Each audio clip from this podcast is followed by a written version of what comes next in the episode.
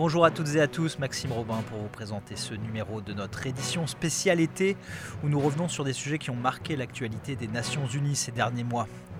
Alors aujourd'hui Florence, on va parler d'une policière française, Bettina Patricia Bougani. Oui, en effet, elle a rejoint la mission des Nations Unies au Mali, la MINUSMA, en janvier 2021 en tant que commissaire de la police de la mission. Elle est à la tête d'environ 1900 personnes. Elle a expliqué au micro d'ONU Info combien elle est fière de son travail et le bonheur qu'elle éprouve lorsqu'elle transmet son expertise pour la mise en œuvre du mandat de la mission.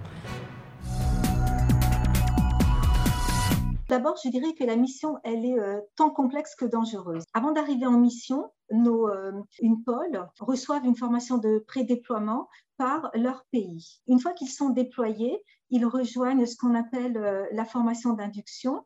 Alors, un certain nombre de connaissances leur sont dispensées, soit approfondissement, comme dans le domaine de la sécurité, soit euh, carrément une connaissance sur euh, les mesures de, de, sécurité à avoir. Concernant une pôle, nous avons également mis à jour un important document opérationnel pour prendre en compte les conditions euh, sécuritaires là où une pôle évolue, afin que les équipements des FPU soient en lien aux besoins du terrain. La mission également travaille inlassablement sur l'amélioration des procédures CASEVAC, donc les évacuations médicales. Également, on déploie ou on développe euh, la technologie également pour assurer euh, la sécurité des camps. Et donc, euh, qui dit sécurité des camps dit également la sécurité de nos personnels. Et enfin, lorsque des casques bleus sont attaqués, nous participons également à la lutte contre l'impunité à travers le recueil des preuves matérielles, la rédaction de rapports,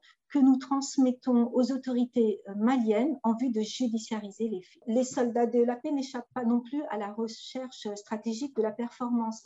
Mm. Donc, euh, en matière d'engins explosifs euh, improvisés, un certain nombre d'atténuations de, mesures sont mis en place pour éviter que les casques bleus en pâtissent. Exemple, les brouilleurs, les détecteurs des engins explosifs improvisés sont également des éléments pour atténuer cette menace. La reconnaissance par drone est également euh, quelque chose d'important. Et j'aurais envie de dire, c'est vraiment un ensemble. C'est euh, une formation pointue euh, dans ce domaine, une adaptation de la posture alliée avec la technologie qui doivent permettre de diminuer et de répondre à la menace sécuritaire. Donc, comment voyez-vous l'impact des femmes sur l'efficacité de la MINUSMA? Alors, je pense que la présence euh, des femmes euh, casque bleu permet d'approcher euh, un peu plus facilement la population et je pense aux femmes et aux jeunes au regard du contexte culturel, au regard de certains échanges. Ça, c'est vraiment le, premier point. Le deuxième point, c'est également à travers les femmes policières, gendarmes, militaires qui sont casque bleu euh, cela permet, à mon sens, de démontrer que la femme peut assurer une mission de sécurité et permettre peut-être à des jeunes filles qui rêvent peut-être d'être policières ou gendarmes ou militaires de démontrer que c'est possible. Je pense que ça, c'est vraiment important. La MINUSMA, euh, bien évidemment, euh, continue à travailler inlassablement sur l'augmentation du nombre de femmes. Tout simplement, la femme, c'est aussi 50% de la population. Donc, euh, la MINUSMA euh, prend en compte cela.